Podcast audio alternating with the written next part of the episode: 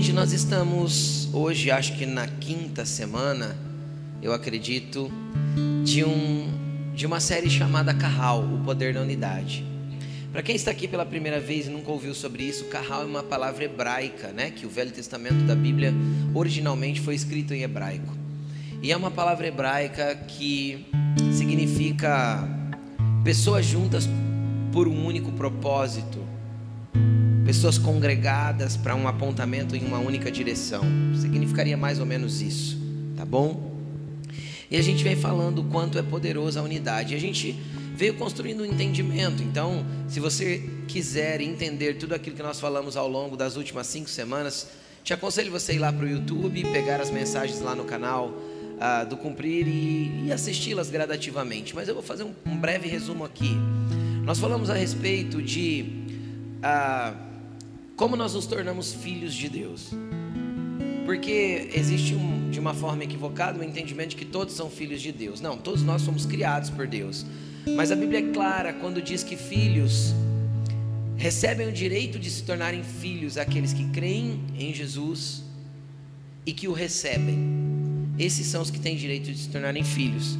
E aí, quando a gente se torna filho de Deus, automaticamente, se eu me tornei filho de Deus, eu me tornei parte de uma grande família. E como parte de uma grande família, eu tenho muitos irmãos. E aí a gente aprendeu que sem fazer parte da família de Deus, sem estar entre irmãos, sem aprender a lidar com esses irmãos, nós não podemos fazer parte da família de Deus, porque Deus não vai permitir que seus filhos andem brigados, ou com rixas, ou com problemas. Afinal, nós vamos morar eternamente juntos. Quem crê nisso? Amém? E aí nós entramos falando do poder da unidade. Qual que é o poder da unidade? A unidade tem alguns princípios. O primeiro princípio da unidade é termos o mesmo apontamento e a mesma direção, o mesmo ir para o mesmo lugar. Né? Tem uma frase do pastor Luiz Hermino que ele diz que eu acho muito interessante. Ele, ele, ele costuma dizer assim: ó, quem está indo para o mesmo lugar acaba se encontrando no caminho.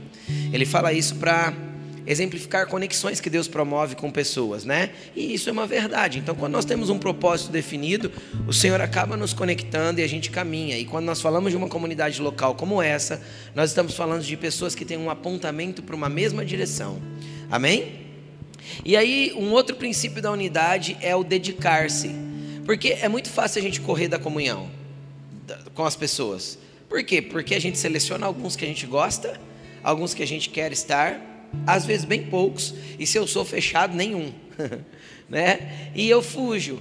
E a Bíblia diz que uma igreja poderosa, como a de Atos, capítulo 2, por exemplo, a Bíblia diz que eles se dedicavam à comunhão, ao partir do pão, às orações e à palavra. Então são quatro tópicos de dedicação. Um deles é o que? A comunhão. E o outro, o partilhar do pão. Que aí não necessariamente é só o alimento mas é o compartilhar do coração, de vida, de tudo aquilo que a gente tem. É literalmente um compartilhamento.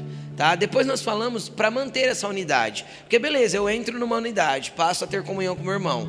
Só que quando eu passo a ter comunhão com pessoas, o que, que vai surgir? Problemas. Entendeu? Porque pessoas têm o quê? Problemas. Uns têm, outros são, né? Mas pessoas têm problemas. Então olha para essa pessoa bonita que está do teu lado e fala assim: ó, o problema dessa igreja é você. Fala para ele.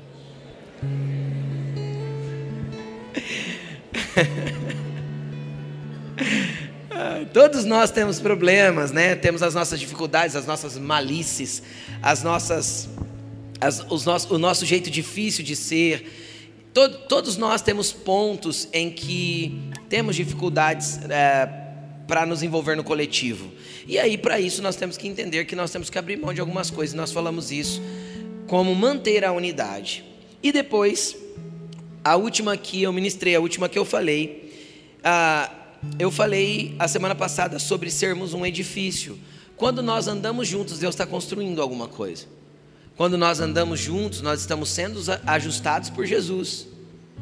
E Ele está construindo algo através de nós. Nós somos edifício de Deus e morada para Ele. E o coletivo faz isso. E até eu expliquei que somos pedrinhas, que sempre tem uma pedra de um lado, uma pedra do outro, uma pedra em cima, uma pedra embaixo. Você sempre tem um encosto. Não é? Lembra que eu brinquei? Fala para Jesus te dar um encosto, mas que seja um encosto abençoado, né? Que Jesus coloque pessoas abençoadas perto de você. Nós sempre vamos ter pessoas perto de nós. E aí Jesus sempre vem nos ajustando, nos apertando para nos para construir através da nossa vida e deixar uma marca sobre a nossa cidade, sobre a nossa nação através de nós. Isso é um desejo de Deus. Esta é a construção de Deus. E hoje o tema da mensagem é a peneira de Deus. Hoje nós vamos falar um pouquinho a respeito de ser peneirado. Amém? E eu gostaria de ler com você Lucas 2, é 22, 22. Lucas 22, 22. Amém? Olha para a pessoa que está do teu lado e fala assim: se prepara. Você não vai escapar da peneira. Amém? Glória a Deus. Lucas 22, 22. Antes de lermos, vamos orar.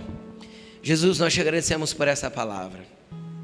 Pedimos que ela realmente seja, Senhor, como uma espada penetrante que entra lá no profundo de cada um de nós, mexendo com tudo que somos, alma, espírito, juntas, medulas, e que essa palavra possa ser apta e capaz de discernir os pensamentos e as intenções do nosso coração nos mudando, nos moldando, nos apontando para a direção certa, nos dando clareza de quem somos e clareza do que temos que fazer. Pai, traz todo entendimento através dessa palavra, conforme a tua vontade para cada filho reunido aqui nesta noite.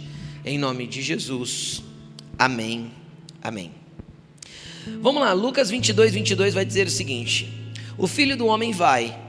Jesus estava, deixa eu te colocar no contexto. Jesus estava sentado à mesa com os doze discípulos. É aquela famosa última ceia que Michelangelo pintou, sabe? É aquela lá. A famosa última ceia. Jesus estava à mesa com os doze, tá? E eles estavam numa conversa. E essa conversa teve, teve várias coisas, vários, vários aspectos, vários momentos dessa conversa. Como eu sei? Porque cada evangelho retrata uma parte dela, né? Porque cada um foi escrito por um discípulo que teve uma perspectiva diferente daquilo que entendeu. E automaticamente aqui é o retrato de Lucas, né? Aquilo que ele conseguiu transmitir a partir do que ele se informou, do que ele entendeu e recebeu de outras pessoas. Lucas não estava lá presencialmente. Mas Jesus estava ali e ele olha para os discípulos e diz, diz assim a respeito dele: O filho do homem aí é ele. Ele diz assim: O filho do homem vai, como foi determinado, mas ai daquele que o trair. Então ele está falando de Judas. Eles começaram a perguntar entre si de qual deles, qual deles iria fazer aquilo. Começou um burburinho no meio deles. Quem será? Aquela coisa, sabe? Depois que esse burburinho passou, veio uma outra conversa. Surgiu também uma discussão entre eles acerca de qual deles seria considerado maior. Para aí, nós vamos continuar lendo daqui a pouco. Então veja bem, Jesus está na mesa com os doze. E aí Jesus solta uma bomba. Qual foi a bomba? Um de vocês vai me trair. Aí, cara, virou um converseiro. Entendeu? Sou eu, não sou eu? Será que sou eu? Não, não é, é você. Aí o outro cutucando a eu acho que vai ser o Judas, ele é estranho. Então começa aquele, aquele, aquela converseira, aquela fofoca ali ao redor da mesa. E vem aquele monte de conversa e tal. E quando isso, quando isso se acalma, assim, quando, e como eu sei que se acalmou, porque Jesus deu um apontamento. João chegou em Jesus e perguntou assim, encostou bem perto de Jesus e perguntou assim: Quem é, Senhor? Aí Jesus fala assim: É o que divide o prato comigo. E Judas estava fazendo isso. Então eu acho que aí João transmitiu a informação e a conversa deu aquela, aquela quietada e aquela fofoca ali já resolveu. Então começa um segundo burburinho. Qual que é o segundo burburinho? Quem seria o maior entre eles? Porque se Jesus morresse, alguém teria, que assumir o lugar, né? Entendeu ou não? Já que ele vai, quem vai ficar no lugar dele? Quem, quem vai assumir a liderança dos doze? Quem será o maior entre nós? Quem está entendendo o que eu estou dizendo? Começou uma segunda discussão e eu quero trazer um apontamento claro para você a respeito de dois tipos de ambientes que atrapalham muito aquilo que Deus quer fazer na comunidade. Primeiro, as fofocas. Cara, às vezes você ouviu alguma coisa e no final você vai entender bem sobre isso. Às vezes você ouviu alguma coisa e você ama fermentar, ama colocar a coisa para borbulhar. Às vezes você viu alguma coisa e você nem sabe direito o que está acontecendo. Porque toda fofoca naturalmente parte de uma desinformação. Sabe as coisas, sabe 10% da história e sai inventando e ampliando. E isso, cara, faz parte da nossa natureza caída.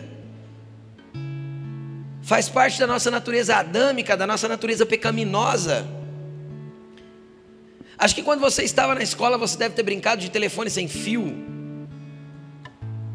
O que é dito para a primeira pessoa não chega, chega totalmente diferente no final, não é assim? Por quê? Porque a gente tem a capacidade de distorcer aquilo que ouviu. Porque todo mundo quer deixar um pouquinho melhor a história. É ou não é assim? Então o primeiro falou assim: ó, vão trair Jesus. O segundo já disse assim: ó, vão trair Jesus, cara, e vai ser um de nós. E o terceiro já disse: ó, vão trair Jesus, vai ser um de nós. E ó, você não sabe nem o que vai acontecer com quem trair.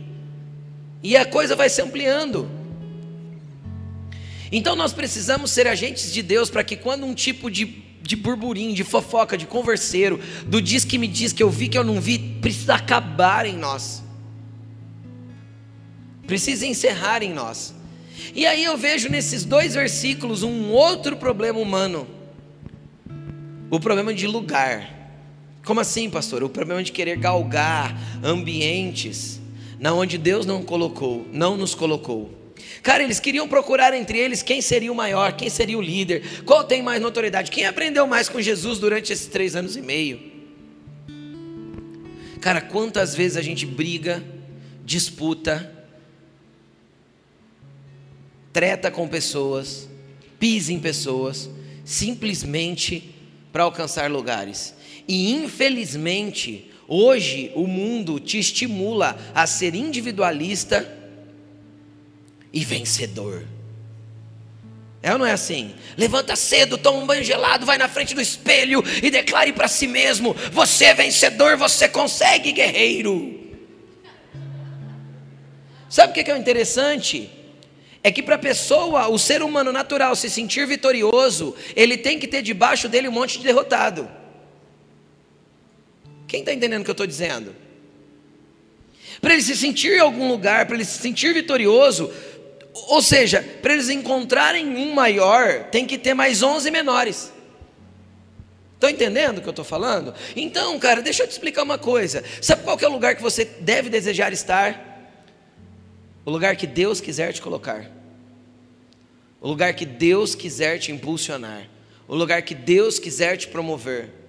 Porque eu vou te contar uma coisa: quando Deus tem que fazer alguma coisa na vida de uma pessoa, mesmo que ela fuja disso, Deus faz. E faz mesmo. Mas faz mesmo. E eu não estou dizendo que é para você ser uma pessoa apática, mole, não trabalhar, não fazer sua parte, não, não construir aquilo que precisa ser construído, não se preparar do jeito que tem que se preparar. Não é disso que eu estou falando. Porque aí a gente já sairia do ambiente de crer em Deus para o ambiente de ser burro com Deus. Né? Falta de entendimento. Então eu, eu me capacito, eu faço, mas eu dependo. Eu faço tudo que eu tenho que fazer, mas eu não piso em ninguém. Eu não concorro com ninguém. Eu não disputo com ninguém. Eu deixo Deus fazer. Deus, minha parte eu fiz, agora eu creio no sobrenatural e no milagre para que o Senhor faça a sua, da forma e quando o Senhor quiser. Amém? Amém, gente? E aí, Jesus, vendo esses dois ambientes de fofoca e de competição, que são ambientes normais no meio do ser humano, sim ou não? Quem já fofocou aqui, levanta a mão. Todo mundo fofocou, gente. Vamos ser sinceros. Se você não fofocou, você foi o receptor. Sabe o receptor? É. Deixa eu te contar um bafo. Fala aí. Ou senão você santificou a fofoca, eu já falei sobre isso. Menina, tô te contando só para você orar, tá bom? Ah, maligno. e todos nós disputamos, cara. Queremos estar por cima, queremos, achamos que vitória é estar tá em notoriedade. É ou não é assim?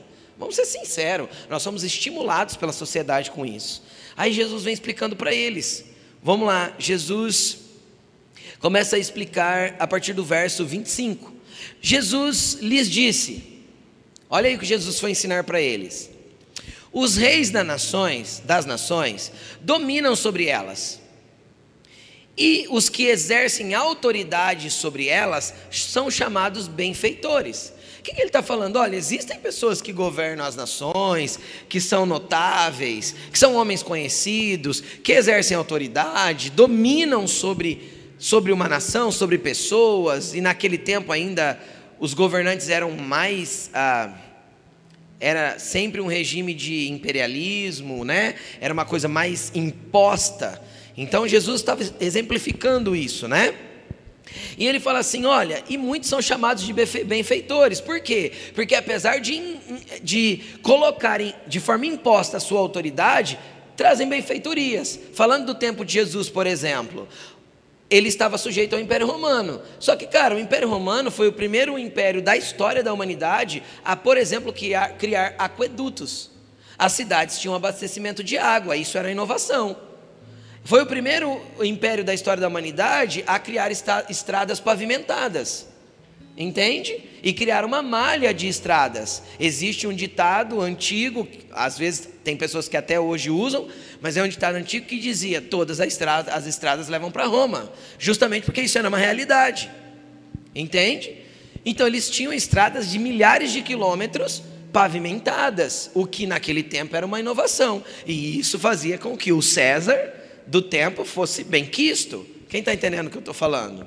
Né? Roma também tinha uma pregação chamada Pax Romana. O que, que era a Pax Romana? Era uma paz na onde, tipo assim, ó, dentro do mundo romano, se você não descumprir as leis, você está em paz, você faz o que você quer da sua vida, você vive do jeito que você bem entende, você adora o Deus que você quiser, você faz do jeitinho que você quiser. Tanto que o judeu adorava a Deus, enquanto o grego adorava todos os deuses da mitologia romana, e os romanos todos os deuses da mitologia romana, e estava tudo bem, entende? Então eles tinham um, um, uma estrutura de promover uma, uma paz, por isso que todas as cartas de Paulo começam como?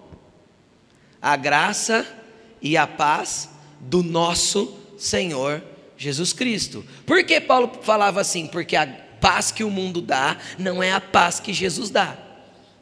Então, Paulo começava todas as cartas falando: Olha, eu tenho, Jesus tem outra paz para nós, não é essa. Não é do jeito que o mundo expõe. Amém, gente? Estão comigo? E aí? Aí Jesus vem explicando tudo isso e ele fala assim: Ó, 26 mas não, mas vocês não serão assim. O que, que ele está falando aí? Cara, vocês não vão impor a autoridade de vocês. Vocês não vão impor um lugar de autoridade, vocês não vão buscar isso. Vocês não vão governar sobre pessoas. Não foi isso que eu chamei vocês para fazer. Ao contrário, o maior entre vocês deverá ser o menor. Aqui na NVI está escrito jovem. Essa palavra pode ser traduzida de duas formas do grego: jovem ou menor. Então, óbvio que menor cabe muito melhor. Em todas as outras traduções, com exceção da NVI, está escrito menor e não jovem. Tá bom? Então, ele, Jesus fala assim: ó, o maior entre vocês, vocês estão procurando o maior? O maior entre vocês é o menor. E aí Jesus inverte todo o negócio. E isso dá um bug na nossa cabeça. Quem que é grande no reino céu, dos céus? É quem serve. Por que Jesus ensinou isso? Vamos continuar lendo. Ele vai dizer assim, ó: "E aquele que governa, aquele que tem lugar de autoridade, é quem serve." Olha, continuando. Pois quem é maior? O que está à mesa ou o que serve? Não é o que está à mesa, mas eu estou entre vocês como quem serve. Cara, olha o que Jesus está falando. Existem pessoas que se colocam como grandes, é os que se assentam à mesa. Eu vou falar para vocês a minha posição. Eu sou quem serve. Então aprendam comigo. Porque enquanto você buscar um lugar de notoriedade para servir, nós não estamos no lugar que representa Jesus. Mas quando nós servirmos, independente de que lugar formos pedidos, chamados ou colocados, então nós nos parecemos com Ele. Amém? Olhe para a pessoa linda que está do seu lado e fala assim: sirva quem precisar. Cara, outro dia eu fui no supermercado e de verdade eu fiquei. Sabe quando uma pessoa te ajuda numa coisa tão simples, mas que é tão simples que te deixa constrangido? Eu fui ajudado, não fui eu que fiz, não. Eu fui ajudado. Eu fui fazer compra e fui fazer compra sozinho. Naquele dia ela não podia ir comigo. Eu não lembro o que estava acontecendo, ela não pôde ir. E assim, eu gosto muito de fazer compra. Entendeu? Eu amo supermercado. Mas eu vou na boa, aprendi já. Eu ia bravo antes, agora não. Né? A gente cresce, amadurece, entende que tem coisa que tem que ser feita. Né? Então fui lá, fui na boa, catei o carrinho, fui lá e tranquilo. Tranquilo de verdade. Cheguei no caixa, no caixa é mais difícil. Porque eu fiz uma compra do mês, aquele carrinho cheio. E aí você tem que pôr de um lado e ir empacotando do outro, aí a esteira não anda, aí você volta, abastece mais a esteira. E a hora que eu fui abastecer a esteira a segunda vez, o cara que estava atrás de mim no carrinho falou assim: Quer que eu vá colocando para você na esteira? Aí eu olhei para ele e falei assim: se você puder, me ajuda muito. Não, vai lá, vai lá empacotando, deixa que eu coloco aqui. Cara, é uma coisa tão simples. E a gente fica no carrinho de trás com cara feia porque o cara da frente não acaba logo. A gente não aprende a ter um coração que pode servir nas coisas simples e que isso pode mudar a vida de uma pessoa. Pastor, mudou a sua vida? Naquele momento, sim. Naquele momento ele foi um facilitador para mim.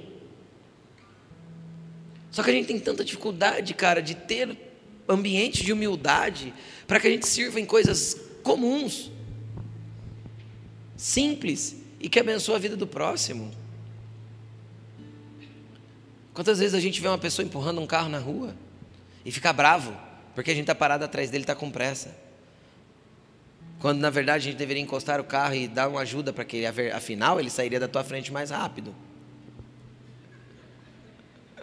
Mas você fica irritado dentro do carro. E a gente briga quando quem anda devagar no trânsito, não briga lá dentro do seu carro, você não fica bravo quando você está com pressa? Você não sabe se a pessoa está de férias, se ela está de férias, o problema é dela, se ela está lenta. O problema é seu que você está acelerado.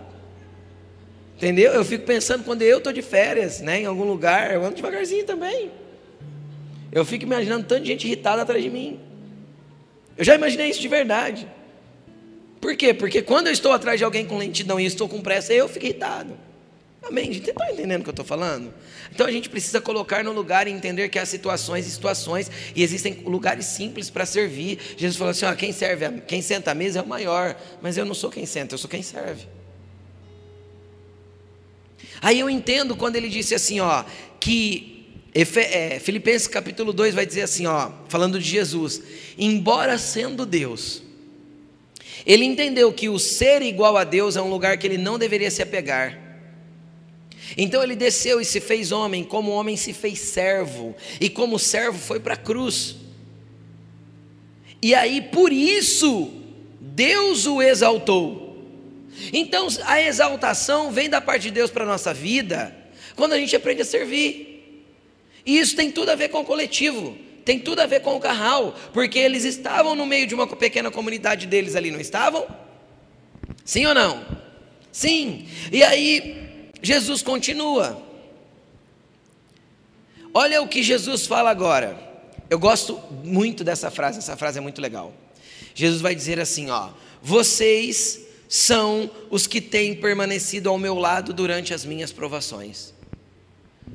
Cara, Jesus traz uma explicação dizendo assim: ó, não briguem, não disputem por lugar, aprendam a servir e nem fiquem fazendo fofoca.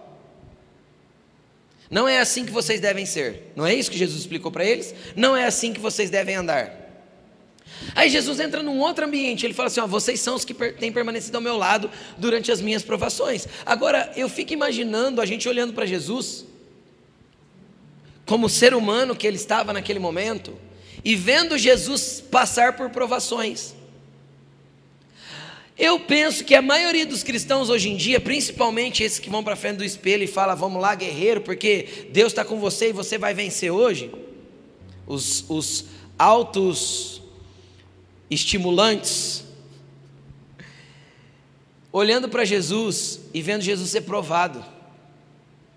Eu penso que na beira da cruz a gente olharia e falaria igual aquele cara que estava lá embaixo, falou assim: coitado, ajudou tantos, não ajuda a si mesmo. Desce daí. Não foi isso que falaram para ele na cruz? Foi.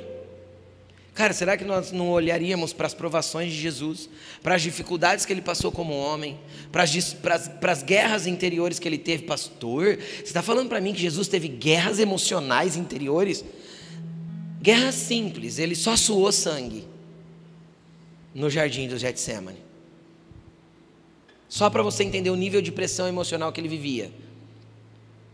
Naquele momento, óbvio. E quando ele orava ali, que ele estava nessa situação, cara, ele volta e os discípulos estão dormindo. E o que, que ele fala para os discípulos? Não durmam, orem comigo pelo menos uma hora. O que, que eles estavam falando para os discípulos? O que, que ele estava falando para os discípulos? Eu preciso de oração. O que eu vou passar agora não vai ser fácil para mim. Vigiem comigo. O que, que isso me mostra? Que Jesus tinha um carral, não apenas de pessoas que estavam ligadas a Ele por causa do serviço, ele ensinou a servir, mas ele estava mostrando que a ligação deles era maior que o serviço. Havia uma ligação de relacionamento, havia uma ligação onde Jesus podia, podia transmitir para eles uma humanidade sem que eles deixassem de crer que Jesus era o Messias. Cara, quantas e quantas vezes a gente anda com pessoas porque a gente considera que essas pessoas são espirituais, e quando a gente vê um traço de humanidade delas, a gente desiste delas. Nossa, eu achei que ele era mais crente. Aí já começa o burburinho, a fofoca. Misericórdia, sangue de Jesus tem poder.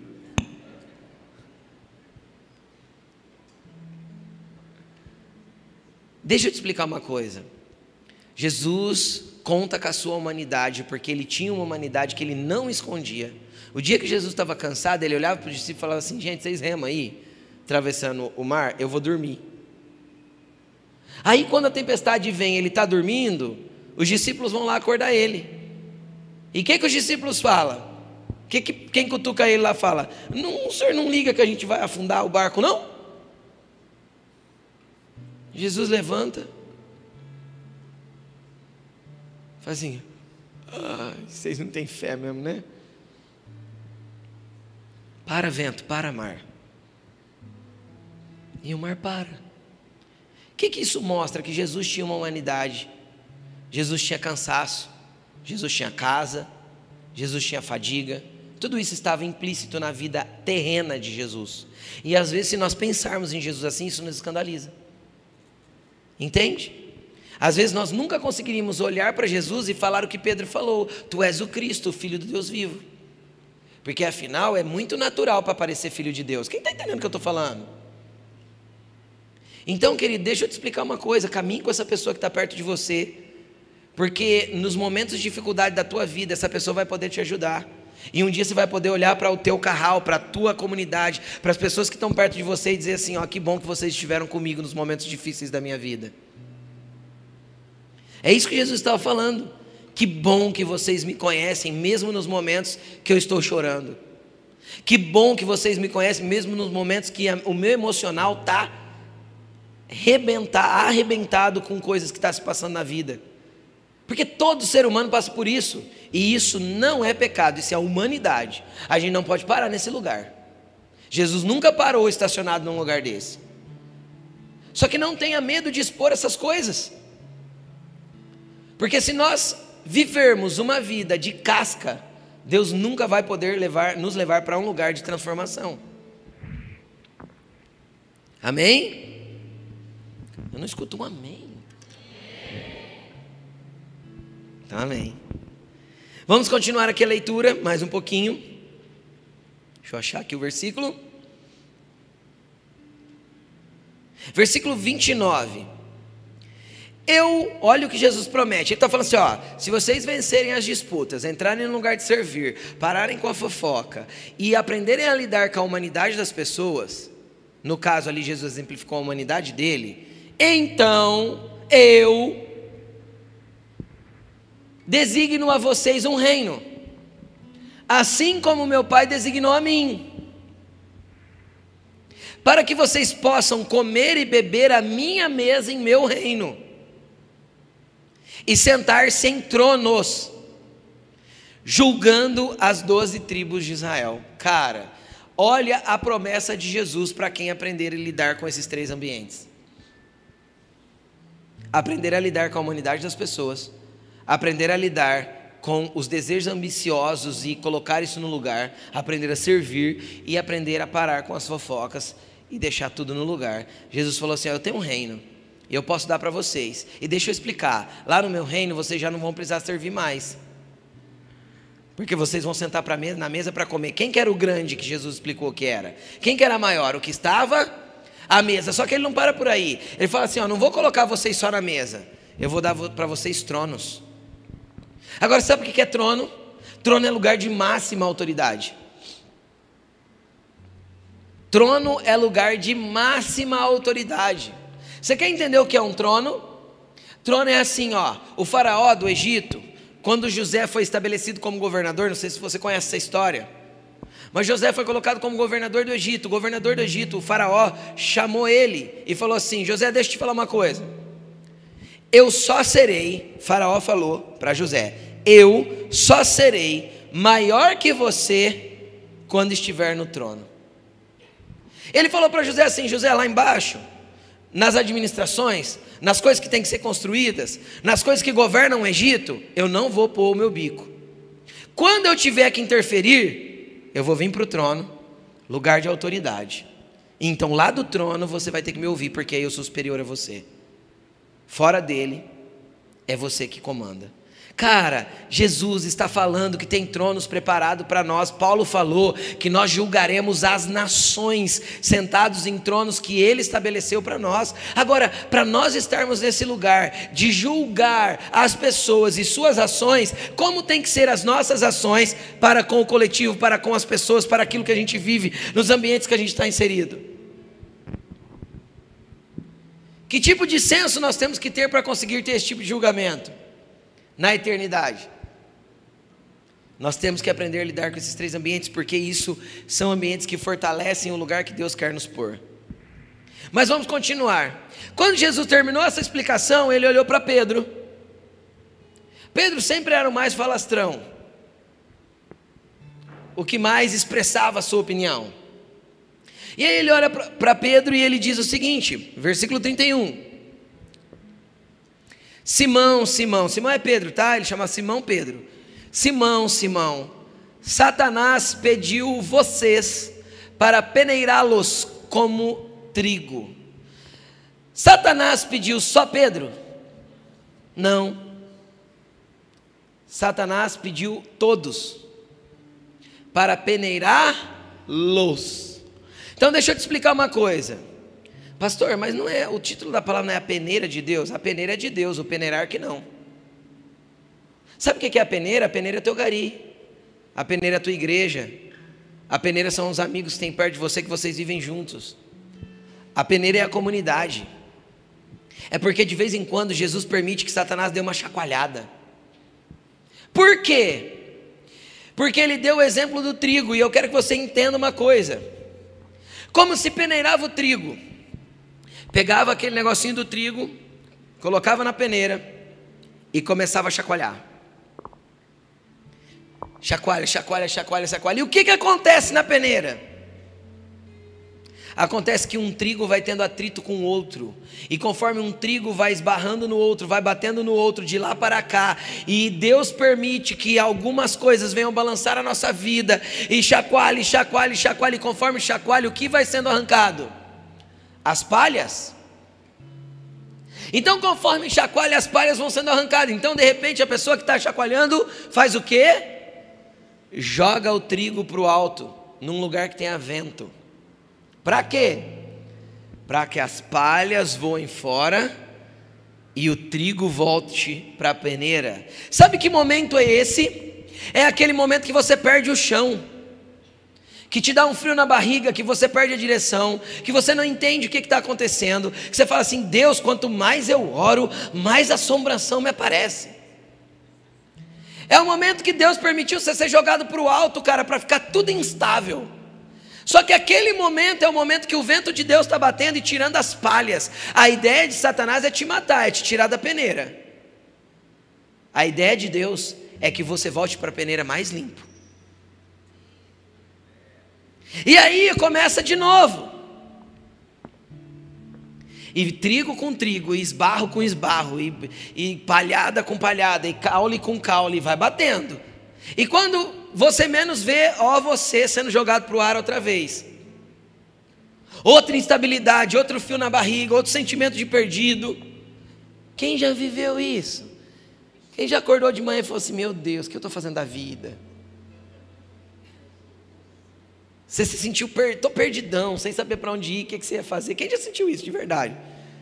Se você é cristão, se você anda com Jesus, era só uma peneirada e uma jogada para o alto. Calma!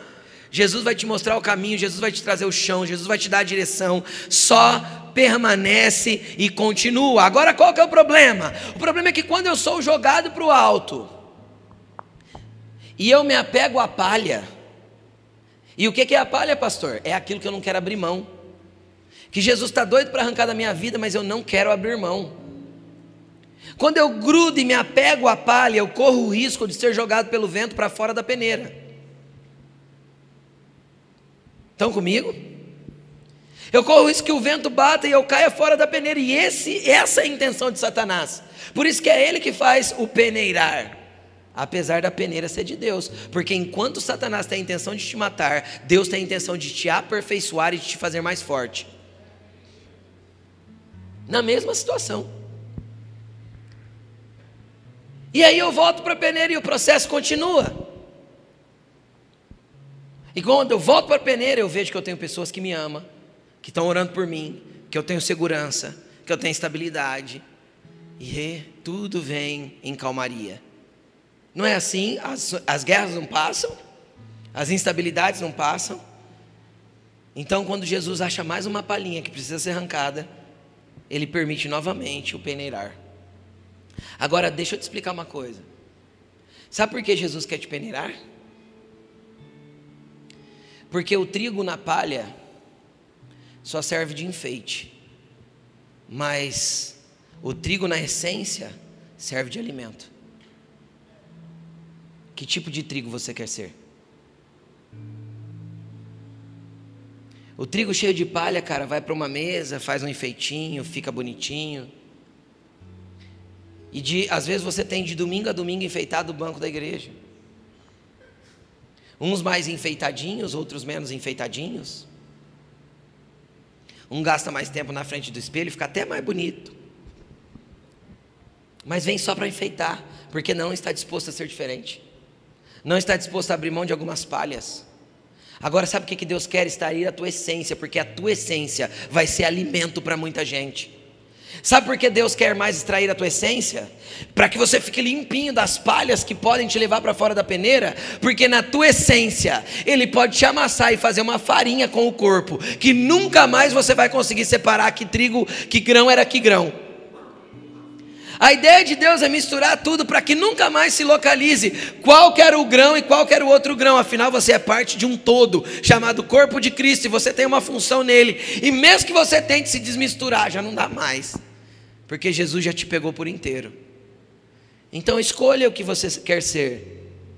A resposta sua em cada peneirada vai determinar que tipo de essência vai sair da sua vida. Mas a peneira de Deus depende das pessoas, vai estar cheio de trigo ao redor.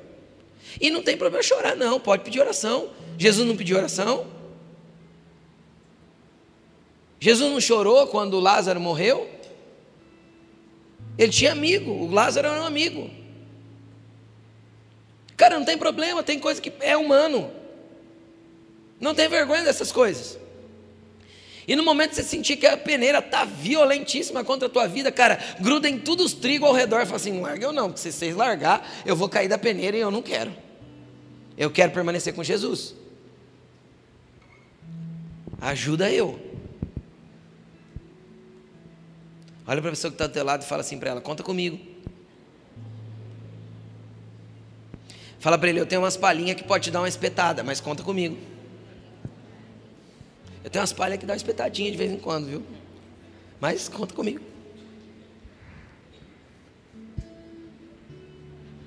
E aí? Sabe o que é interessante? Quando Jesus fala que eles vão ser peneirados, que, que eles vão ser peneirados, todos eles seriam, não é isso? Eu fico imaginando Satanás, Pedro. Imagina Satanás falando com Jesus: Eu vou peneirá-los. Acho que Jesus deu uma risadinha e falou assim: Vai lá, tenta. Eu sei quem eles são e eu sei que jeito está o coração deles. Eles conhecem quem eu sou. É interessante que Jesus podia ter olhado como ele olhou na tentação. Lembra quando Jesus falou: Afasta-te, Satanás, o Senhor te repreenda. Jesus não podia ter olhado para Satanás e falado assim: Sai, Satanás, você não vai peneirar ninguém, não. Podia ou não podia? Jesus não fez isso, não. Olha o que ele, Jesus fez. 32. Mas eu orei por você, Pedro. Pedro, Satanás pediu para peneirar vocês como peneira o trigo. Mas eu orei por você, Pedro. O que, que Jesus viu? Jesus viu que Pedro era o único propenso a pular da peneira, a grudar numa palha e voar longe. Entendeu? Então Jesus falou assim: deixa eu olhar para aquele que parece mais forte, mas é o mais fraco, e deixa eu interceder por ele. Porque tem gente que se mostra forte. Pedro parecia muito forte. Quando vieram prender Jesus, o que, que ele fez? Pegou a espada, cortou ele de soldado. Só que foi o primeiro a negar. Entende ou não? Jesus, Pedro se mostrava muito forte, mas era o mais fraco e Jesus sabia disso. Deus conhece a sua, a sua fraqueza, a sua debilidade, a sua limitação, então não adianta ficar fingindo. Jesus olhou e falou assim: Eu vou deixar a peneira, Pedro, mas eu vou orar por você. Eu orei por você, para quê? Para que a sua fé não desfaleça. Aí ele pega e dá uma incumbência para Pedro. E quando você se converter, Pedro, fortalece os seus irmãos. É comunitário. Consegue entender de novo? Quando você se converter, ajuda os outros.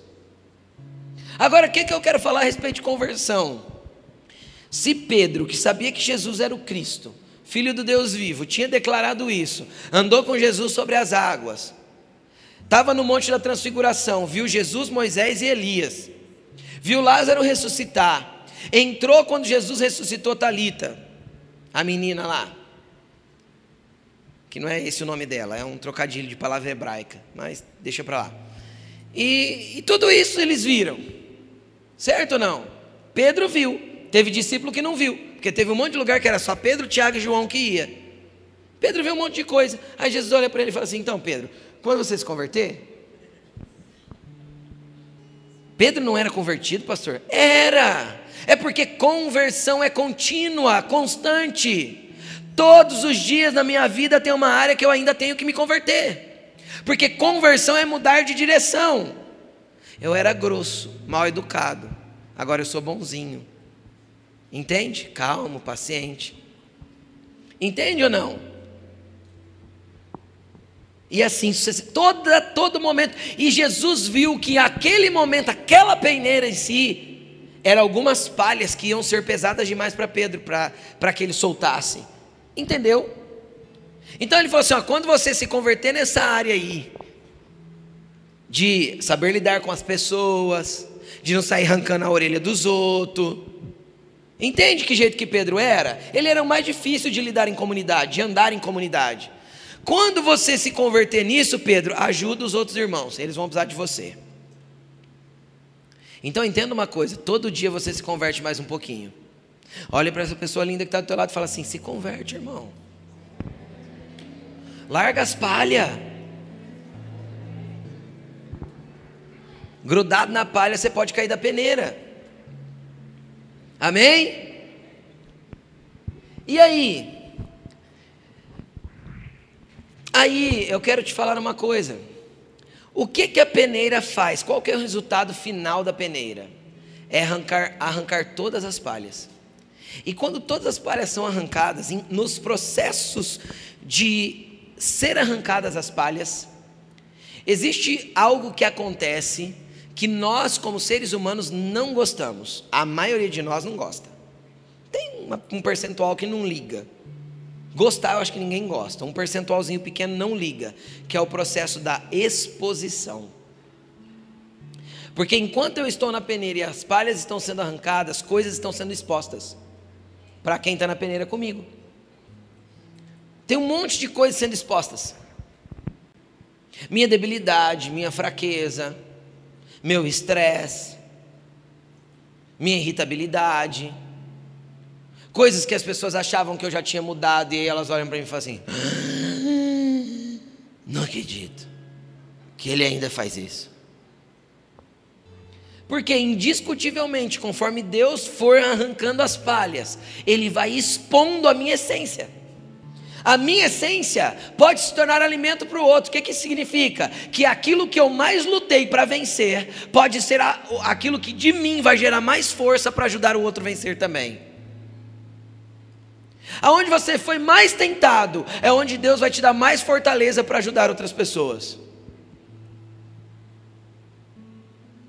Todas as áreas que você já teve vitória, que palhas já foram arrancadas, é onde Deus vai te usar para servir de alimento para o próximo. Você entendeu isso? Só que para isso cabe uma exposição, e isso é impossível não acontecer. Por quê? Porque quem não se expõe termina a vida com as palhas grudadas em si mesmo.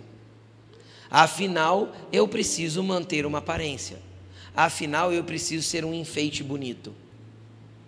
Afinal, as pessoas precisam me ver e me aplaudir. E aí um, a maioria de nós não gosta de se expor. E como eu disse, tem uma percentualzinha assim que não liga. Agora, e quando a exposição acontecer, pastor? O que eu faço? E que tipo de exposição que existe? Então, é onde eu quero entrar com você agora para uma segunda etapa da mensagem. Existem alguns tipos de exposição. E não só nós temos que aprender a nos expor, como nós temos que aprender a lidar com a exposição do outro. Porque uma coisa é se expor, é terrível e libertador. Eu vou explicar isso, preste atenção. Toda exposição é terrível a princípio e libertadora em seguinte, no, no, no minuto seguinte. Toda exposição. Você pega um fardo, aquele monte de palha, aquele peso e joga fora de você. Quando você é exposto. Quando você se expõe. Estão comigo, gente? Só que ao mesmo tempo, vem um monte de questionamento na nossa mente, de, de, pensando o seguinte: o que as pessoas vão pensar de mim? É ou não é? Como vão reagir quando saber que eu tenho esse problema? Como vão reagir quando saber que eu tenho essa dificuldade? Então existem dois ambientes: o ambiente onde eu preciso aprender a me expor e o ambiente onde eu preciso aprender a lidar com a exposição do próximo. E quais os tipos de exposição que existe? E eu quero ler com você. Primeiro tipo de exposição que existe é a exposição que aconteceu em Gênesis 3, do 8 ao 11. Coloca para mim. Gênesis 3, do 8 ao 11. Vem comigo. Ouvindo o homem e sua mulher os passos do Senhor Deus que andava pelo jardim, quando soprava a brisa do dia, sempre que a brisa soprar, tem alguma coisa acontecendo. Tem palha sendo arrancada. Quando você sentir o vento forte, querido, tem coisa acontecendo na tua vida. Jesus está trabalhando coisa aí. Fique tranquilo, creia, permaneça. Esconderam-se da presença do Senhor Deus entre as árvores do jardim. Mas o Senhor Deus chamou o homem perguntando: Onde você está? Ele respondeu: Ouvi os teus passos no jardim e fiquei com medo, porque estava nu. Por isso me escondi. Todo mundo que é exposto se esconde, tem medo. Adão havia acabado de ser exposto. Pelo que, que ele foi exposto? Por Satanás? Não, ele foi exposto pela presença. A presença de Deus o expôs. E ele ficou nu. E a nudez, na nudez dele, ele teve medo e se escondeu. Essa é a reação natural do homem caído. A, a reação natural do homem no pecado é fugir, se esconder e ter medo da exposição. Só que Deus continua a tua procura. Deus continua querendo tratar aquilo que precisa ser tratado dentro de você. Deus continua te amando. Deus não parou de amar Adão porque ele pecou. Deus não olhou para Adão e falou assim: então agora eu vou fulminar, porque agora ele está condenado ao inferno. Onde está escrito isso na Bíblia? Deus foi ao encontro dele no jardim, mesmo ele estando nu, exposto. Deus continua indo ao seu encontro mesmo nos momentos mais sombrios da sua vida. E aí o que Deus fez? Deus olhou para Adão e falou assim: Adão, você está pelado. Não. Olha o que Deus faz. Quem te disse que você está nu? Sabe o que isso me mostra? que Deus não vê a gente do jeito que a gente se vê. Deus não enxerga, nos enxerga do jeito que a gente se enxerga. Sabe qual foi a ação de Deus com Adão? É o que está escrito no versículo 30, 21. 21. O Senhor Deus fez roupas de pele e com elas vestiu Adão e sua mulher. Então vamos lá. Primeiro nível de exposição que vai acontecer na peneira: a exposição do pecado. Sabe por quê? Sabe qual é a melhor peneira que nós temos aqui na igreja? Na nossa comunidade? Chama-se Gari. Por que ela é a melhor peneira? Porque lá no Gari eu sou gente. Lá no Gari eu vou de chinelo, bermuda, eu vou dar risada com os irmãos, eu vou bater papo, vou fazer churrasco de vez em quando, eu vou comer todo dia no final junto, vou dar risada. É ou não é? Quem vai no Gari e dá um glória a Deus e fala, é isso mesmo, pastor? É, olha lá, o pessoal ama o Gari, é benção demais o Gari, não é, gente? É top demais. E aí a gente tem a oportunidade de ser gente. E quando a gente é gente, a gente se expõe. Porque quando eu estou na igreja, eu sou muito religiosinho, não é? Eu levanto a mão na hora que todo mundo está levantando a mão. E se nós tivéssemos um código de conduta de vestimenta, estava todo mundo de terninho aqui, de camisinha social, tudo bonitinho. Não é assim? Então a gente cria um monte de conduta para disfarçar quando a gente está na igreja. Mas quando a gente se mistura com a igreja, vai para a peneira, trigo com trigo, a gente expõe a verdade de quem nós somos. É ou não é assim? E de repente a gente percebe que tem um irmão que está andando bem torto. Por quê? Porque é trigo, batendo em trigo, e de repente você dá uma esbarrada no irmão e você olha e fala assim. E aí vem o que você precisa fazer, porque beleza, a pessoa está ali exposta, ela pôs para fora a verdade de quem ela é, ali no natural, porque é nesse lugar que a gente se expõe. E agora, pastor, o que, que eu faço? Aí você já parou, quem vai no garim já pensou assim: nossa, tem um monte, tem um monte que está exposto ali. Aí vem o que você precisa fazer. O que, que Deus fez? Para todo pecado, existe um sacrifício que cobre a nudez. Entendeu? Deus matou um animal, o primeiro animal morto da história da terra, para que Adão e Eva pudesse ter cobertura na sua nudez. Entendeu? Só que tem um cordeiro que já foi morto, já derramou o seu sangue, já pagou o preço do pecado, para cobrir a nudez do pecado. Então deixa eu te explicar uma coisa: para de condenar o outro no pecado dele, porque o teu pecado merece perdão, e o dele você já aponta o dedão.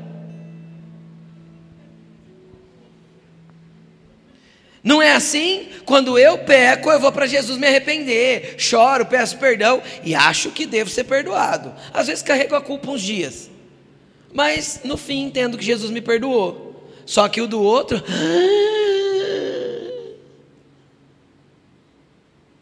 Fulmina ele, Jesus. Vai para o inferno. Certeza.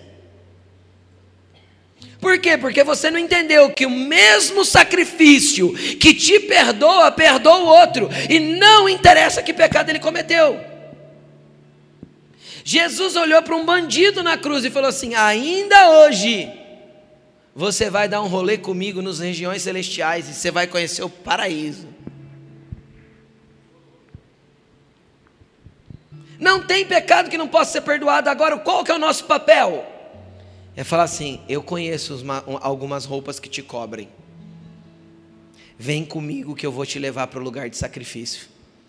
Lá tem peles para te cobrir, lá tem roupas para te tampar, porque um pouquinho do amor de Deus cobre uma multidão de pecados, está escrito na Bíblia. Agora, deixa eu te falar, sabe qual que é o seu papel como crente? Fala para esse, esse, crente que está do teu lado, fala assim, ô, ô crente, sabe qual que é o teu papel? Sabe qual que é o teu papel, crente? Quem crê em Jesus aqui diz amém. Então você é crente. Você que é crente tem um papel. Qual que é o seu papel? Ver a nudez do irmão e conduzir ele para o lugar certo. Não se escandalizar com a nudez dele.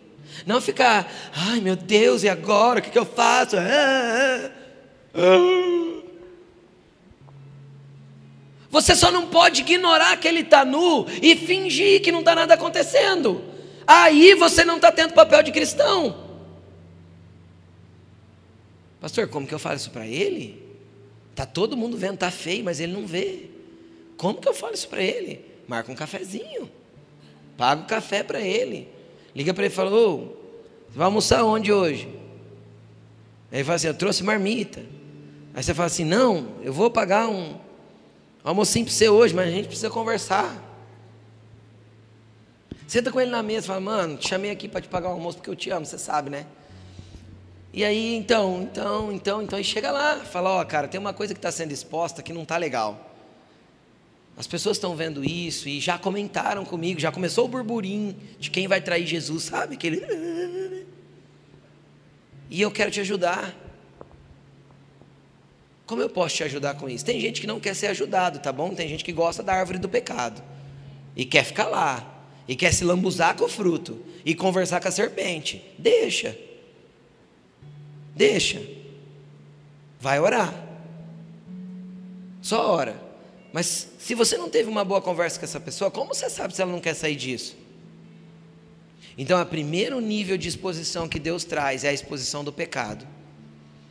Principalmente quando a gente está na peneira, pertinho, junto, agarrado, irmão, crente, né? Então, dedique-se à comunhão. Pastor, eu vou ficar é longe, eu não quero me expor. É uma escolha sua. As palhas podem ficar aí o tempo todo. Só não se esqueça que palha não pode virar farinha, que não pode virar massa, que não pode virar alimento. E palha, Jesus disse que vai para o fogo. Lembra ou não? Então, cuidado. Não se apegue a lugares que você não deve ficar.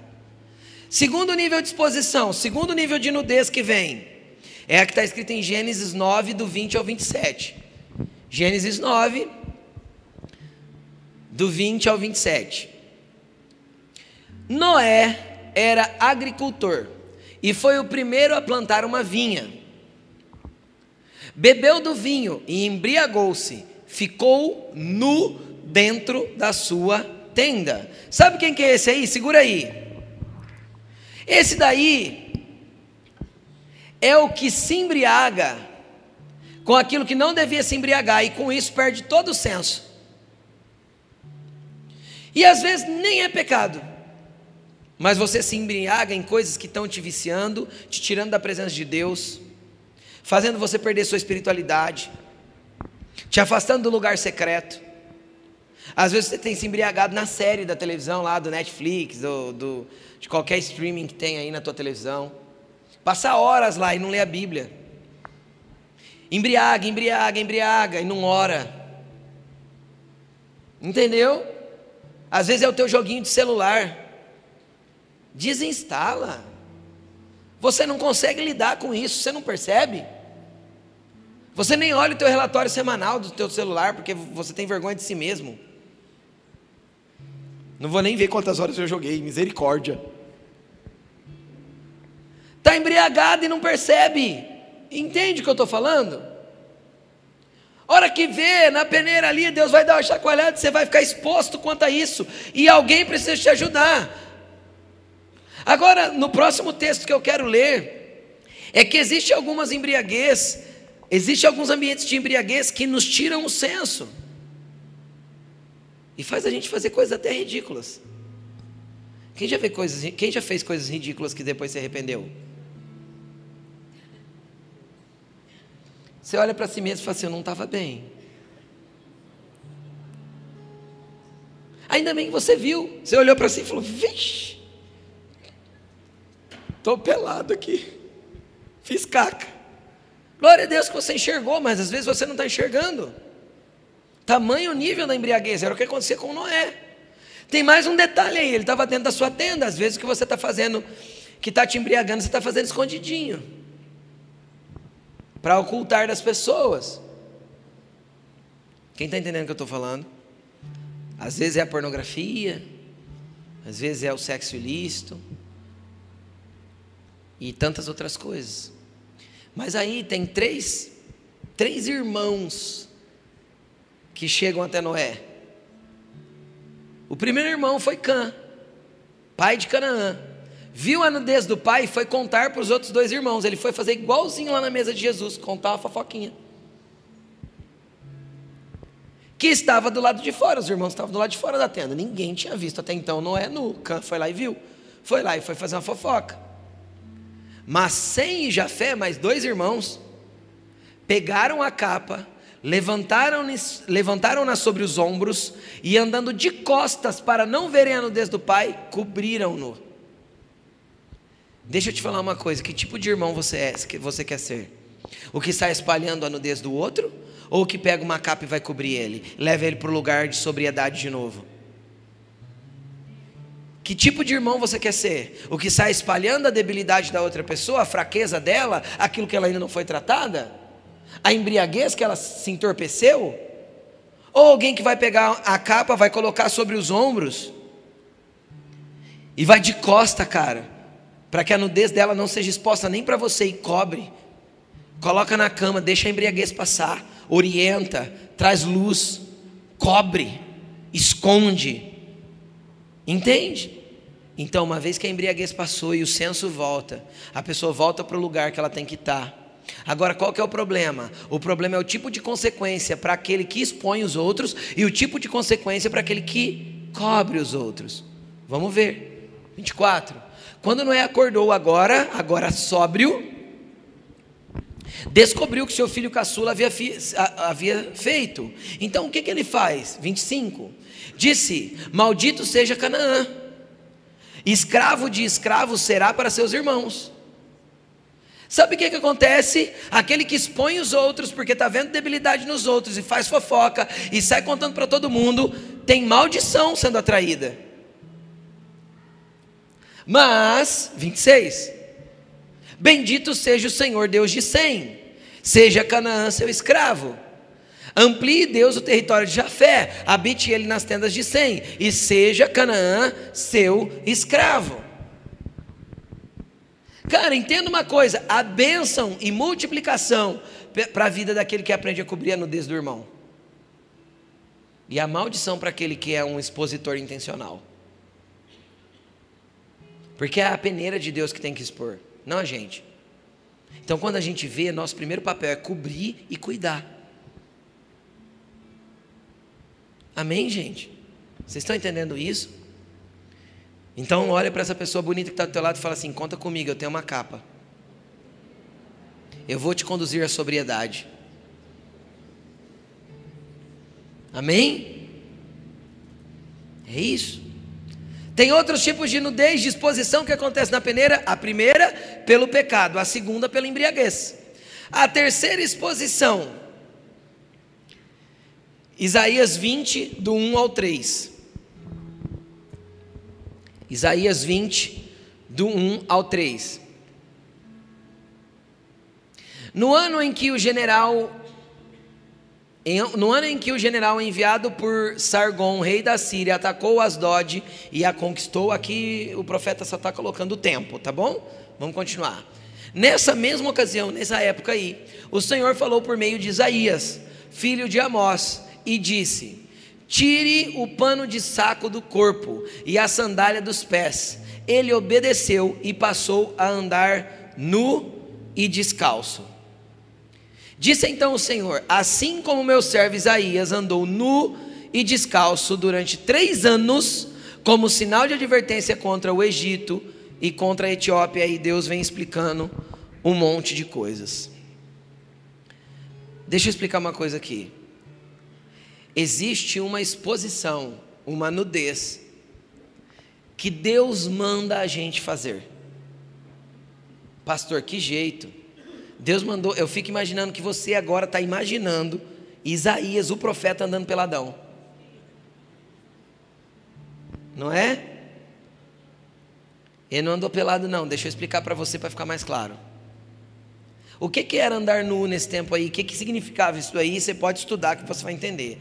As vestimentas funcionavam da seguinte forma: ele, todo mundo tinha uma roupa íntima que era, não era uma túnica, porque a túnica ela era costurada e até os pés. Era um pano que colocava por baixo da túnica, tá?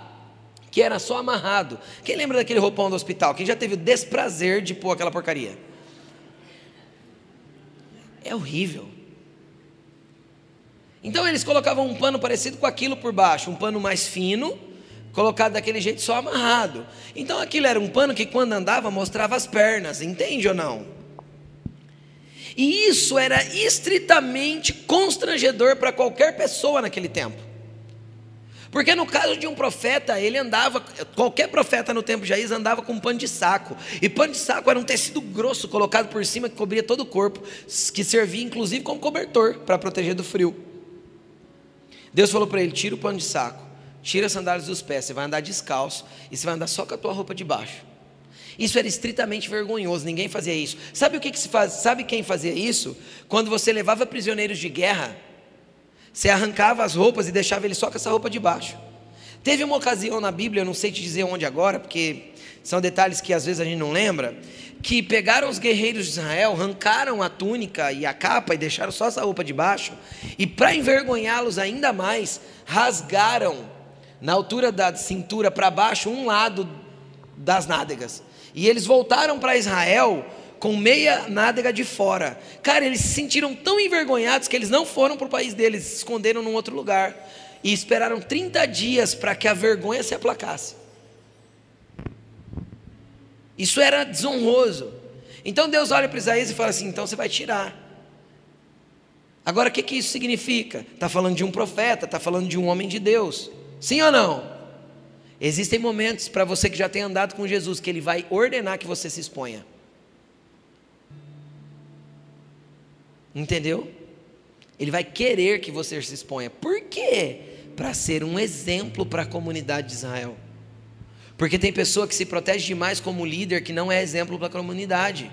Porque todo mundo começa a ver nele um semideus, todo mundo começa a ver nele um ser celestial. Entende ou não? Todo mundo começa a ver, nossa, porque o fulano, ele ora, nossa, porque o fulano, ele prega, nossa, porque o fulano, ele tem dom. E aí Jesus vai pegar você e vai falar assim: tira, tira a capa de profeta, se mostra como gente. Foi o que Jesus fez com os doze. Entendeu? Se mostra como gente, arranca isso aí, deixa de ser orgulhoso, isso está te causando orgulho, tira, e quando Jesus pedir isso, vai ser um exemplo para a comunidade. Amém? Então não deixa o teu manto de profeta trazer orgulho, porque qualquer hora Jesus pede ele. Não deixa o teu manto de espiritualidade trazer orgulho, qualquer hora Jesus te pede. Esse é o terceiro nível de exposição que é causada na peneira. Esse é o próprio Deus que intervém. Quarto nível de exposição está em João 21, do 1 ao 9. É o último texto, tá bom? Já vamos encerrar. Disse então o Senhor, opa, 21. Depois disso, Jesus apareceu novamente aos seus discípulos. Jesus já ressurreto aí. Jesus já poderoso Deus. À margem do mar de Tiberíades, que é o mesmo mar da Galileia. Foi assim. Foi assim que aconteceu. Continuando. Estavam juntos Simão Pedro, Tomé, chamado Dídimo, Natanael, de Caná da Galileia, os filhos de Zebedeu, que era Tiago e João, e outros dois discípulos. Vou pescar, disse-lhes Simão Pedro. Pedro resolveu ir pescar. E eles disseram: Nós vamos com você. Eles foram, entraram no barco e naquela noite não pegaram nada, pescaram a noite toda, foram pescar de madrugada, não pegaram nada. Ao amanhecer, Jesus estava na praia, mas os discípulos não o reconheceram. Ele lhes perguntou: Filhos, vocês têm algo para comer? E eles responderam que não. Ele disse: Lancem a rede do lado direito do barco e vocês encontrarão. Eles lançaram e não conseguiam recolher a rede, tal era a quantidade de peixes. O discípulo a quem Jesus amava, João, disse a Pedro: É o Senhor. Simão Pedro, ouvindo-o dizer isso, vestiu a capa, pois a havia tirado, e lançou-se no mar. A gente já continua. Vamos terminar a leitura, vai. Joga lá no 8. Os outros discípulos vieram no barco, arrastando a rede cheia de peixes, pois estavam apenas a cerca de 90 metros da praia. Quando desembarcaram, viram ali uma fogueira, peixes sobre brasas e um pouco de pão. Jesus estava fazendo um churrasquinho de peixe para eles. Cara, preste atenção numa coisa aqui. Qual que é essa nudez aí que a peneira mostra? É a nudez de Pedro. Ele estava na mesma condição de Isaías. Tinha tirado a capa, a túnica, tinha ficado com a roupa só de baixo. Provavelmente porque ele teve que pular na água, fazer alguma coisa, não sei qual é que era, estava calor. Estava no meio ali só de homens pescando, não teria problema. Tudo bem? Qual que é, qual que é a lição que eu quero tirar com você disso? Às vezes, no meio dos seus amigos que não são cristãos, você tem se despido de um jeito, mas na frente dos que são crentes, quando você olha para Jesus, você põe a capa rapidinho. Então você é duas caras, tem dois jeitos de ser. Um jeito quando Jesus não está vendo e um jeito quando tem crente perto. Um, um, um jeito quando você está no meio dos amigos da faculdade, da escola, e outro jeito quando você está no meio dos amigos da igreja. Quem é você de verdade? Pedro tinha um jeito quando ele estava no barco, mas quando ele viu que era Jesus, ele pôs a, a, capa rapidinho. Ele não ia pular na água, ia molhar a capa. Por que, que ele correu vestir a capa dele rapidinho para poder ter com Jesus? Porque ele não queria mostrar a nudez dele para Jesus, as vergonhas dele para Jesus. Agora, pessoas que agem assim nunca serão transformadas. Só que a peneira vai acabar mostrando. Porque afinal tem um peixinho na brasa pronto para você comer. Jesus não vai deixar de te alimentar, mas até que ele te pegue. A partir desse momento, sabe qual foi a conversa? Pedro, você me ama? Você me ama, Pedro? E por que lá no barco você estava de um jeito e aqui na minha frente você está de outro? Você me ama, Pedro? Faz alguma coisa então para os meus. Cuida dos meus. Não foi isso que Jesus pediu para Pedro? Cara, esse tipo de nudez é aquela que você finge ser uma coisa na frente de outro e quando você está na igreja você é diferente. Chega! Jesus não te quer mais assim. Jesus não te quer mais desse jeito. Basta. Jesus te quer simples, como deve ser, no meio de todos, da mesma forma sem sombra de mudança ou transformação. Você precisa ser um representante de Jesus no carro, na casa, na faculdade, no trânsito, no meio dos teus parentes, em todos os lugares você precisa ser igual. O mesmo. Sem jogar fora a sua humanidade, sem espiritualizar as coisas. Porque a peneira vai mostrar. E a nudez vai chegar. E quando chegar, que jeito você vai lidar com a sua própria nudez? E que jeito você vai lidar com a nudez do seu irmão?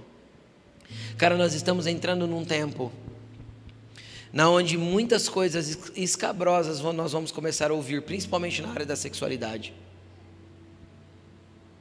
Cada vez vai ser mais comum as distorções dos ambientes de sexualidade dentro da igreja. E nós não temos que nos escandalizar com isso. Desde que as pessoas que entrem aqui estejam dispostas a expor a sua nudez, para que elas sejam cobertas trazidas à sobriedade de novo e apontadas para o Cordeiro, para que sejam cobertas e lavadas com o sangue de Jesus, para uma transformação genuína e completa segundo a luz do Evangelho. Então não há problema com a imperfeição das pessoas, não pode haver. Não pode haver problema com o processo de transformação das pessoas, essas coisas demoram, gente. Não demoram? Quantos, quantos, quantos de nós aqui estamos lutando com certas coisas já há tanto tempo e não conseguimos vencer? Seja sincero para você mesmo. Agora, por que o outro ele tem que mudar do dia para a noite? Só que nós não podemos nos conformar com aquilo que é errado e aplaudir, achar bonitinho. Porque aí nós estamos olhando para a nudez do outro, falando que lindo, é assim mesmo. Bebe todas, se embriaga, fica aí na tua tenda peladão. Entendeu? Está errado. Isso mesmo, Pedro, lá na igreja você parece santão, agora aqui no barco, pode arrancar tudo, fica pelado aí. É isso que nós não vamos aceitar no sentido de incomodar o nosso espírito para que façamos alguma coisa. Você tem uma capa na mão, a capa de autoridade dada por Jesus. Você tem o caminho da cruz do arrependimento, do cordeiro morto. Você conhece esse caminho, aponta para lá essas pessoas. Não dá para ficar inerte diante de uma sociedade corrupta e perversa que caminha para ficar cada vez pior. Só que também não dá para se trancar dentro da igreja e fingir de santo quando nós estamos expostos o tempo todo para um mundo corrompido. Porque a hora que Jesus trouxer uma pessoa dessa, Jesus não vai tirar a palha antes de colocar na peneira, ele vai colocar na peneira comigo. Agora, qual que é o problema da igreja? É que às vezes a igreja fica assim, ó. Ai, essa pessoa tem palha. Hum, é do mundo. Se afasta dela. Deixa eu te explicar uma coisa a limpeza do trigo, que já perdeu as palhas todas, não pode ser contaminada pela palha do trigo que acabou de entrar, porque palha solta na peneira não gruda em trigo já limpo. Então, se a sua santidade é ofendida pela impureza do outro, então você não tem santidade, você tem fingimento, igual Pedro. Entendeu? Porque a tua santidade, cara, o pecado do outro não te suja, não.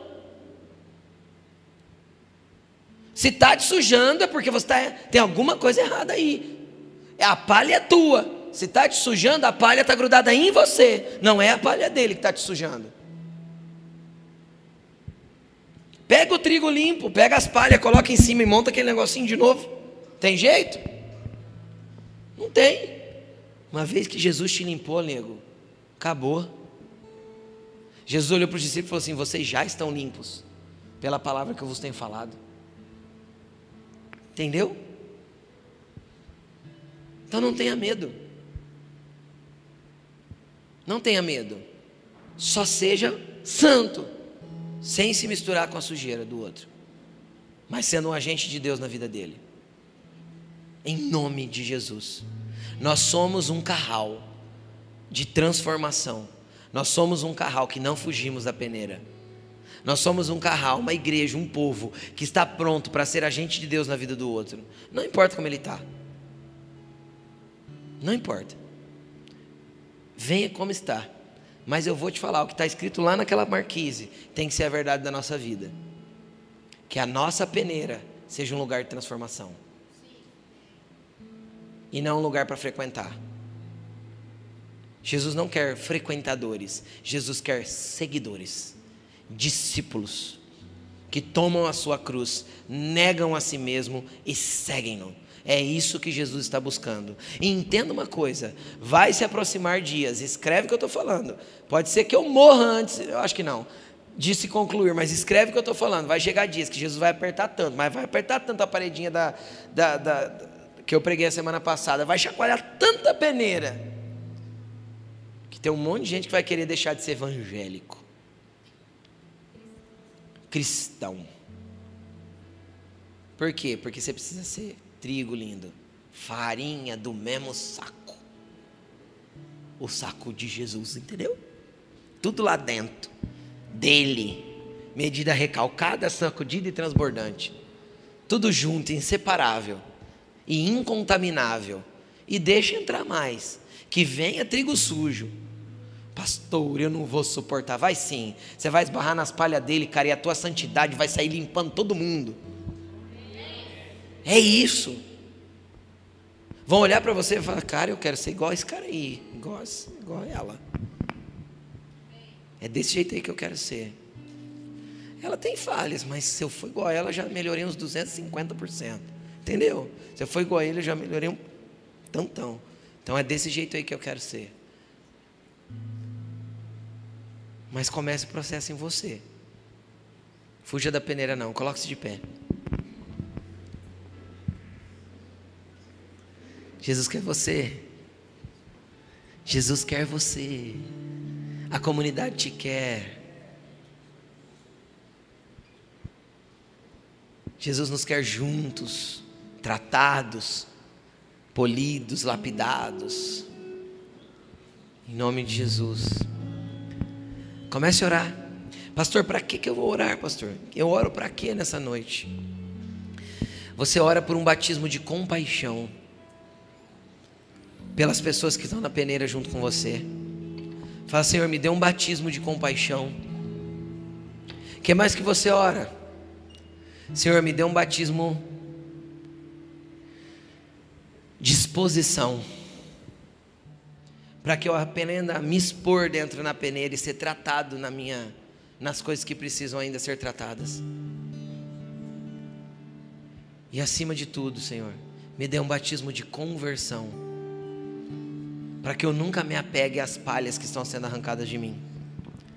Então peça, peça muita compaixão, muita misericórdia para aquele que está pior que você. Peça, peça conversão para o Senhor. Senhor, me converta de quem eu sou para que eu me torne alguém que se pareça mais com o Senhor.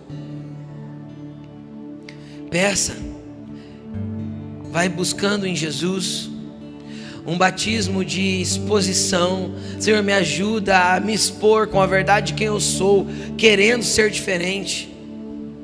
Querido, em Jesus tem peneira, tem exposição, mas tem cura, tem abrigo, tem comunidade, tem família, tem irmãos, tem vida, tem alegria, tem fé, tem caminhada, tem, tem propósito, tem apontamento com Jesus, em Jesus é o melhor lugar para se, se estar.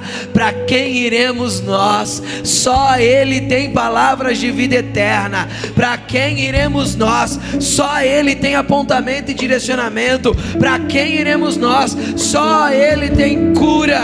Para quem iremos nós? Só na peneira é o meu lugar seguro. Aleluia. Louvado seja o teu nome, Jesus. Nós te agradecemos. Pai Santo, eu te peço que o Senhor venha com a tua graça, teu poder, tua cura, tua libertação sobre cada filho nesta casa, nessa noite. Em nome de Jesus, Pai, nós confrontamos agora toda mentalidade caída de individualismo, toda mentalidade caída da natureza adâmica daquilo, Senhor, que rouba a compaixão, rouba a servidão, em nome de Jesus, e nós declaramos, Pai, um povo curado que sabe curar, um povo amável que sabe abraçar, um povo, Senhor, que tem capas de autoridade para conduzir para um lugar de sobriedade, em nome de Jesus, em nome de Jesus, que venha, Senhor, graça, sobriedade, luz, exposição, clareza sobre cada um de nós, em nome de Jesus. Amém.